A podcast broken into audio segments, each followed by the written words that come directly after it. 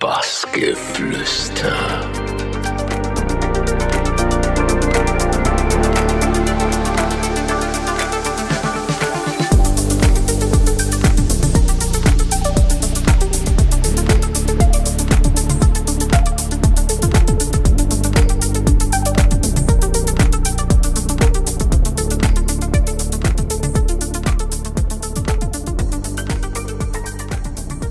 Hier ist Bassgeflüster mit iMusik.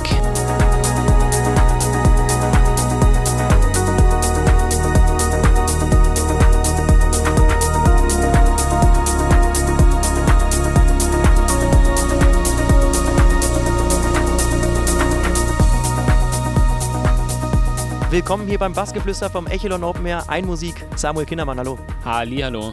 Grüßt euch. Äh, Du bist alter Bielefelder, kann man sagen. Bist dann aber ähm, 2010 nach Berlin gezogen. Zuvor warst du noch in Hamburg. Du bist viel rumgekommen, ne? Auch wohnorttechnisch. Ja, also ich, ähm, ich bin dort geboren worden, weil meine Eltern in der Zeit ähm, an Kunsthochschule waren. Die war in den äh, 70er Jahren relativ bekannt, Deutschland bekannt, in Bielefeld. Aber ich bin schon mit ähm, knappen zwei Jahren oder so nach Hamburg gezogen. Und da bin ich halt auch quasi aufgewachsen. Und jetzt ja, vor zehn Jahren ungefähr bin ich nach Berlin gezogen, genau. Bereust natürlich auch nicht, ne? Nö, schön. Ja, also ab und zu vermisse, vermisse ich so ein bisschen äh, die Waterkant. Glaube ich dir. Wollen wir mal ein bisschen weitergehen? 94, 95, glaube ich, war das. Da bist du als 16-Jähriger hast dir überlegt, ja, fange ich mal mit Drum and Bass an. Was hat dich daran so fasziniert? Ich habe so mit, mit, mit, mit Freunden so Partys organisiert, so im Jugendclub früher. Äh, in, also ich wohnte in so einem äh, Hamburger Vorort und da gibt es dann immer so, so Jugendclubs und so. Und da haben wir dann so eigene Veranstaltungen ähm, gemacht und da haben wir dann so auch die ersten Auflegeerfahrungen gemacht. Im Drum, oder das war früher Jungle. Ne? Also das ist dieses der Drum Bass Subgenre kam dann erst oder wurde später erst ein bisschen dominanter. Genau, so, genau, so Mitte, Anfang, Mitte 90er, genau. Ja, 2003 hast du deinen ersten Track Weekender dann auch veröffentlicht.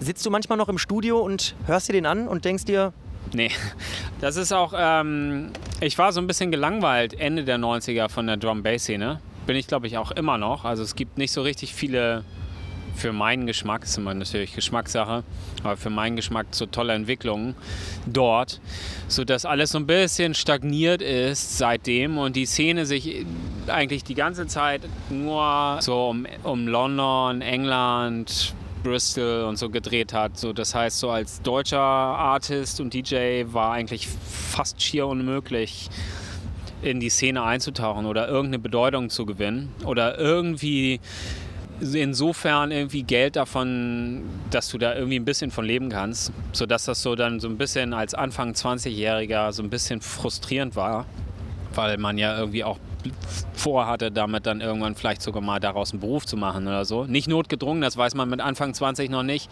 aber äh, so als Idee mal, also mal gucken, was so passiert. Und ähm, dann war ich so auf so einigen Techno-Veranstaltungen auch in, in Hamburg zu der Zeit. Und, und dann so ein paar Artists haben mich unglaublich beeindruckt, zum Beispiel so ein Anthony Rother oder Anthony Rotor, ne, so aus, aus Frankfurt. Hat ein derbes Live-Set. Ich glaube, das ist heutzutage sieht das immer noch relativ ähnlich aus und mit Vocoder und viel Keyboard-Gedöns und so.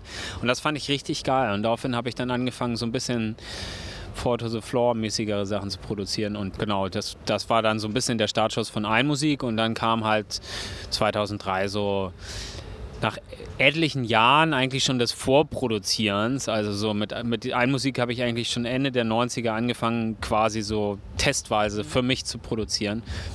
Und dann ging das ja irgendwie ab 2003 auch relativ zügig, immer irgendwie alle paar Monate mal ein Release. Genau. ja, und 2004 vor allem ein ganz, ganz dickes Jittery Heritage.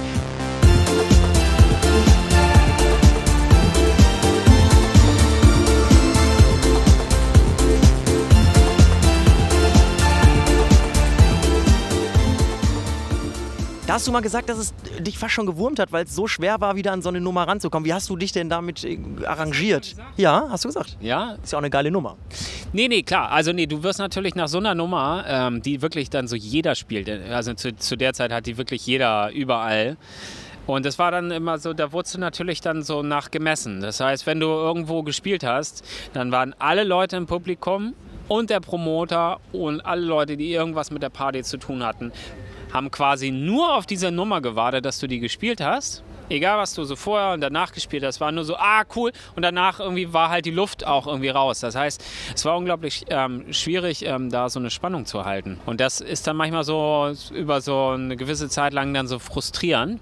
Das ärgert, das wurmt einen dann so, dass die Leute einen dann nur danach messen obwohl man ja doch ganz viel andere Musik noch rausgemacht. Aber es ist natürlich eher Fluch und, äh, und Segen zugleich. Ne? Also, weil du hast natürlich damit einen unglaublichen Push schon mal gekriegt. Viele kennen deinen Namen, viele kennen die Nummer. Und also deswegen ist ja jetzt auch nichts, ähm, du musst einfach dann einfach beständig irgendwie den Leuten weiterhin beweisen, dass, dass, dass du auch andere gute Musik machen kannst. Und das dauert dann manchmal. Also bis 2008, 2009 musste ich die Nummer auf jeden Fall spielen. Das sind schon so, ja, so vier, fünf Jahre. So. Und das ist dann, wenn du das jedes Wochenende spielen musst, ist es dann, kannst du die Nummer auf jeden Fall danach nie wieder hören glaube ich dir.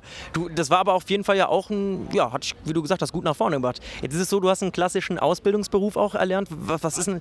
Also ich habe mal, hab mal studiert, irgendwie so zwei Semester. Ähm, äh, ja, das, äh, okay, ich war vielleicht viermal da oder so. Also ich war nicht wirklich Student. Aber was ist es denn, wenn du deinen Eltern dann sagst, so, ich mache jetzt, äh, ich fange jetzt an, wirklich mit der Musik Geld zu machen und ich mache das Studium nicht, meinetwegen, weil das hat ja gut geklappt. Nee, das Studium, ähm, ich hatte in der Zeit, ich habe hab da schon fast irgendwie zehn Jahre Jahre lang produziert oder sowas. Und ähm, das war eigentlich eher so, ey, komm, dann lass uns das doch nochmal irgendwie schriftlich, dann sind die Eltern beruhigt. Eine, ein schriftliches Statement dazu, irgendwie ein offizielles Dokument, dass du das kannst, weil ich konnte schon produzieren und Audio Engineering und den ganzen Kram, was dazu gehört. Und ähm, in dem Studium meiner Fachhochschule ging es halt theoretisch eigentlich nur theoretisch nur um Mathe. Also Theorie, Mathe. Was cool ist einen Ingenieursberuf, irgendwie, das ist ja so ein großer, großer Bereich quasi. Aber es ist sehr trocken und als ich dann so die Bereiche gesehen habe, mit denen dann die praktischen Dinge erlernt werden, war ich dann doch relativ, also da war mein privates Studio besser ausgestattet als die, die B-Ware von 1980, die dann in irgendwelchen Fachhochschulräumen irgendwie zum Ausprobieren zur Verfügung gestellt wird, irgendwie mit irgendwelchen Subventionen irgendwie, die schon längst ausgelaufen. Nee, aber so, deswegen war ich war relativ klar, okay, meine, meine Eltern, ja, die wie Eltern halt so sind, haben sich sehr lange Sorgen gemacht, ob das dann irgendwie auch fundiert ist. Aber so ist das halt. So, wer hätte sich vor 20, 25 Jahren irgendwie vorstellen können, dass DJ eins der begehrtesten Berufe heutzutage für so Kids irgendwie wird, irgendwie, also so Darsteller, ja. also im weitesten Sinne, ne? Also Künstler, Darsteller und von daher, ey, alles richtig gemacht. Es gibt ja sogar Influencer. Also ich meine. Ja, genau, so, so. Na, es gibt ja heutzutage relativ äh, weit gefächert das ganze Spektrum von Dingen, die man vor 20, 25 Jahren niemals hätte irgendwie ja, sich vorstellen können, dass das wirklich fundierte, geldbringende familienernährende Berufe werden oder so. Ja? Also so, ne, relativ ähm, ja, bodenständig alles dadurch dann. Genau. Und mittlerweile meine Eltern können sich immer noch nicht so richtig vorstellen, was ich hier so mache. Irgendwie waren so ein paar Mal mal mit, so auf so Festivals, weil nachts und so wollen die ja natürlich nicht mehr raus. Die wissen so ungefähr, was ich hier so mache, aber das ist natürlich generationsübergreifend und also ich, ich werde jetzt bald 40 irgendwie und entsprechend sind die natürlich auch älter. dass dieses, denen das jetzt irgendwie, ich muss denen das nicht schmackhaft machen irgendwie, also das passt schon ich glaube, die wissen vor allen Dingen auch, dass du sehr musikalisch bist. Du kannst ja Violine, Gitarre und Piano spielen, ne? Das hoffe ich, ist richtig. Ja, also. Wie, wie viel bringt dir das? Also auch wirklich, sagst du, das hat dich weit vorangebracht, auch in der elektronischen Musik? Also ich habe das alles mal in der Schule gelernt. Ich glaube, wenn man mich heutzutage mit einer Geige irgendwo hinstellen würde, wird sich das bestimmt ganz schön gemein anhören. Also äh, das, was ich heutzutage tatsächlich immer noch brauche, irgendwie ist, ist Klavier. Und selbst das habe ich nicht so richtig krass gelernt. So weil ich immer die, die Standard-Lernmethoden und die Songs, die man von so Lehrern halt so lernt, irgendwie halt echt geschmacklos und langweilig. Und das ist nicht das, was ich an Musik mag, das, was ich bei solchen Lehrern gelernt habe, sondern das war dann halt, okay, so Noten le lesen lernen und so einen ganzen Kram, aber so wie man so Musik macht, das, da musst du selber irgendwie hinterher sein. Das kannst du, also egal welches Instrument, du kannst der beste, beste erste Cellist auf der ganzen Erde sein. Trotzdem heißt das nicht im Umkehrschluss, dass du total toll kreativ bist. Also, sondern das eine ist halt auswendig lernen und die, die, das Können, irgendwie zum Beispiel ein Instrument zu spielen, irgendwie, und das andere ist halt wirklich kreativ. Und dafür muss man nicht unbedingt, für gute, um gute Musik zu machen, muss man nicht unbedingt all diese theoretischen Dinge können. Also ich meine, es gab in den 70ern irgendwie eine große Bewegung, die hieß Punk. Die haben, also absichtlich konnten die nichts. Also das ist eine Anti-Establishment-Bewegung. So, wir, wir können drei Akkorde, irgendwie, das reicht. So, das ist so, dass dadurch, ne, nur weil du das eine kannst, heißt es nicht, dass automatisch eine gute Energie oder was auch immer irgendwie ein Zeitgeist in deiner Musik ist. Das kommt aus, der Spirit kommt aus anderen Dingen. Deswegen, ja, das die Instrumente, das hat, hat schon bestimmt so seinen Anteil mitgebracht, aber nicht, nicht so essentiell, würde ich sagen. Aber hast du dann auch ähm, ein Musiker gegründet, weil du sagen würdest, also dein Label, du kanntest dich da gut einfach auch ausprobieren drauf? Und nee, zu, der, zu der Zeit muss, muss man wissen, zu der Zeit waren alle Labels quasi nur, der, das ging erst los mit diesem ganzen Digital-Ding. Das heißt, die, ähm, die Phase von ich habe einen Song fertiggestellt, schicke ihn als Demo irgendwie als CD zum Label. Das Label sagt, juhu, machen wir wir haben den nächsten Slot für dieses Release in neun Monaten. Bis dann quasi du das finale Produkt in der Hand. Das war mir für das, wie, wie ich Zeit anpack, irgendwie viel zu, zu, zu schwerfällig und oldschool. Also, weil diese, das, weil ich mache jetzt Musik zu einem Zeitgast, den ich jetzt so fühle. Und wenn ich, wenn der dann irgendwie ein Dreivierteljahr später rauskommt, dann kann man eigentlich davon ausgehen, dass das meistens nicht mehr passt. Oder manchmal gibt es halt, ne, Musik ist Momentaufnahme, gerade beim Produzieren. Wenn die dann, wenn der Abstand dann zu, zu weit weg ist, irgendwie, das ist dann, also ich fand das, das war unter anderem eher einer der Beweggründe, warum ich gesagt habe, ich mache mein eigenes Label, damit ich schnell die Musik von mir selber einfach veröffentlichen kann. Ohne Bürokratie dazwischen. Ohne Einschränkungen, mach mal den Song mehr so und so, mach mal das und das, sondern so, nope, das ist mein Statement, so mag ich die Musik und das will ich jetzt draußen haben. So. Und deswegen habe ich am Anfang war ein Musiker auch ein komplettes Digitallabel hatte einen guten Digitalvertrieb. Das heißt, ich habe irgendwie heute was eingestellt gehabt und das war theoretisch morgen in allen Shops drin.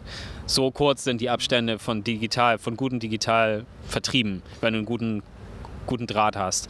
Heutzutage ist natürlich so dieses ganze, so ein Label natürlich viel etablierter. Das heißt, du hast natürlich eine ganz andere Promo-Geschichte dahinter und und und. Das Ganze ne, hat viel mehr Substanz. Aber das war original der Grund, warum ich das Label gemacht habe.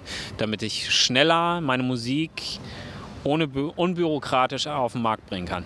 Ja, und hast auch natürlich die Chance, gute Leute mit auf dein Label zu nehmen. Jonas Salbach ist zum Beispiel einer. Also ich meine, wenn man äh, dich verfolgt, sieht man, dass ihr zwei ja, eine gute Beziehung habt wahrscheinlich. Ihr spielt gerne auch mal zusammen. Was fasziniert dich an Jonas? Ja, viele Dinge erinnern mich so ein bisschen daran, wie ich halt war, so, ne? Früher. Ist halt, er ist irgendwie zehn Jahre jünger als ich und ähm, kam halt irgendwann ins Office irgendwie und hat halt Demos persönlich bei uns irgendwie vorbeigebracht. Und ich fand die auf Anhieb cool.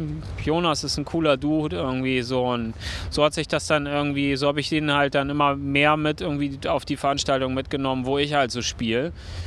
Und dadurch hat er, er sich so halt auch einigermaßen gut etabliert. Ne? Tourt ja international mittlerweile und kennen ihn viele Leute, hat so seine eigene, eigene Trademark irgendwie von der Musik her und entwickelt sich eigentlich ganz so, so wie man sich das so erhofft als, als C-Daddy, also ne, als, als ne, so. Von daher irgendwie, äh, uns verbindet eine, eine Menge irgendwie und auch, ich glaube auch so das Musikalische, was so wie wir Musik empfinden, so die Dynamikkurve des Ganzen. Also Zieh, der die gesagt hast, hast du so richtig stolz gelacht. Macht dich das ein bisschen stolz? Ja, natürlich. Also du weißt es halt nie. Ne? Also guck mal, gerade bei so einem Label irgendwie gibst du viel Geld aus, investierst viel Geld in Künstler weil allein irgendwie so, keine Ahnung, so eine Produktion von so einer EP kostet irgendwie, keine Ahnung, zwischen 600 und 1200 Euro oder sowas. Ne? So kommt entsprechend der, der ganzen Geschichte an. Das heißt, das investierst du vorab schon mal irgendwie so an Cashflow in so ein Release. Das heißt, du musst da so einen gewissen gewisse Vertrauen dann auch in so, ein, in so eine Nummer haben, dass, dass du am Ende der, der ganzen Geschichte nicht irgendwie halt nur Minus so und wissen tust du das aber nicht. Das heißt irgendwie, ich habe auch schon ein paar Artists gehabt, die irgendwie so zwei Jahre total gut funktioniert haben, irgendwie so voll die Hoffnungsträger waren und dann so, okay, was machen die jetzt irgendwie so? Ah, okay. Ja, okay, nee, dann wird das nichts mehr. So, die dann irgendwie was anderes gemacht haben, nicht mehr interessiert waren oder der, weil viele junge Artists sind halt so, dass sie relativ schnell aufgeben, weil das, das dauert halt, ne? Das dauert, bis du erfolgreich bist. bist. Du hast zwar am Anfang irgendwie so einen kleinen Hype, ne? so von so zwei Jahren oder sowas irgendwie, dann alle so, ey, der ist neu, der ist, ist, geil, super. Und alle stürzen sich so ein bisschen auf dich, gerade wenn du irgendwie catchy Nummern irgendwie am Start hast, catchy Releases, paar Platzierungen, Beatport, whatever. Und dann geht das so ein bisschen runter und die Leute werden so, ja, ja, das ist ja, kenne kenn ich schon irgendwie. Und dann ebbt so dieser Flash so ein bisschen ab, so von den Leuten. Und dann müssen sich die meisten Artists einfach wirklich so beweisen. Wir müssen einfach so um die Häuser ziehen und einfach ein bisschen Türklinken putzen, so wie in jedem anderen Beruf halt auch. Und dann, wenn du nach zehn Jahren immer noch dabei bist, irgendwie dann, dann bist du wirklich Teil der, der, der, der Szene. So. Und es gab halt viele Künstler, die sind dann halt nach zwei Jahren so, ja, das ist mir zu anstrengend, so, puh, und das, der Weg, bis es wirklich, bis alles gesettelt ist, dauert mir zu lang und dann, so, das heißt, wenn dann einmal einer dabei ist wie so ein Jonas irgendwie dann und dann so auch das durchzieht, dann ist man natürlich entsprechend happy. Also durchhalten. Wollen wir zur vorletzten Frage kommen. Und zwar, du hast mal gesagt, dass du äh, deine Freizeit auch gerne damit verbringst, Dokus auf Phoenix und Dreisat zu schauen. Was ist denn so die letzte gewesen, die dich vor allem Dingen auch wirklich, äh, wie du gerade gesagt hast, gecatcht hast?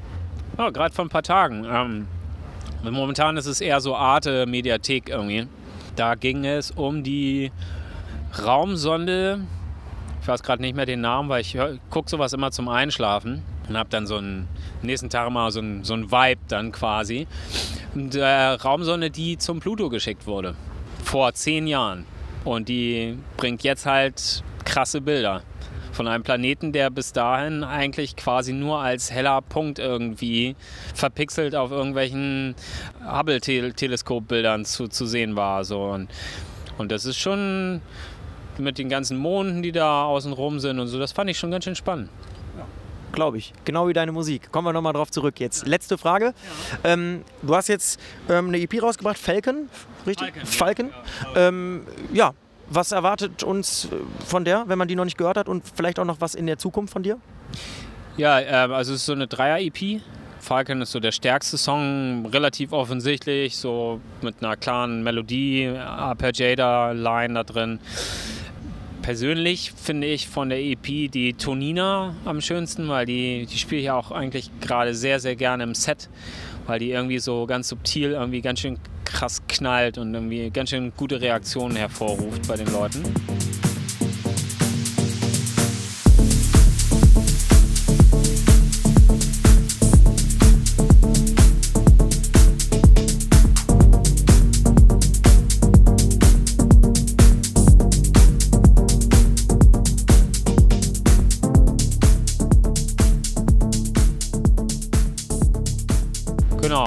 Und ähm, ja, es ist einfach so nach, nach dem Album vom letzten Jahr, ne? also der Serenade vom letzten Jahr, ist das einfach mal so ein Hallo, ich bin noch da Release. Das ist jetzt nicht so, ich mache da jetzt auch keinen riesen Hehl mal raus. Ich bringe einfach Musik raus, irgendwie die jetzt gerade fertig ist. Und es stand halt bei einem Musiker eine, EP auch an. Und ja, genau. Und jetzt kommen noch ein paar Sachen. Es ist jetzt gerade gestern ähm, auf Katermucke eine, eine EP rausgekommen mit Seth Schwarz zusammen. Eine richtige EP mit zwei Songs. Eisheimer, Eisheimer EP heißt die. Sehr, sehr schöne, inspirierende zwei Songs mit viel Spirit und viel Liebe drin. Ähm, genau, die ist gestern rausgekommen. Und im September kommt noch eine EP auf Syncopat. Und dann äh, ist schon so quasi kurz vor Albumproduktion wieder für den nächsten. Aber ich denke mal, dass dazwischen noch eine Menge Remixe und EPs rauskommen. Jetzt vielleicht nicht jeden Monat, aber so, so alle, genau, vielleicht alle zwei Monate. Können wir uns also schon mal auf ein Album freuen? Das ist doch auch schön. Ja, nächstes Jahr, ne? Zum, zum, zum Frühjahr, nächstes, nächstes Frühjahr, genau. Ja, super. Freuen wir uns alle. Dann Samuel, vielen Dank, dass du ähm, noch Zeit hattest nach deinem Gig hier für den kurzen Talk bei uns auf dem Echelon. Und dann ja, wünsche ich dir natürlich alles Gute erstmal, weiterhin viel Spaß und dann, dass das Album auch voll reinhaut. Danke. Vielen Dank. Danke euch. Bassgeflüster.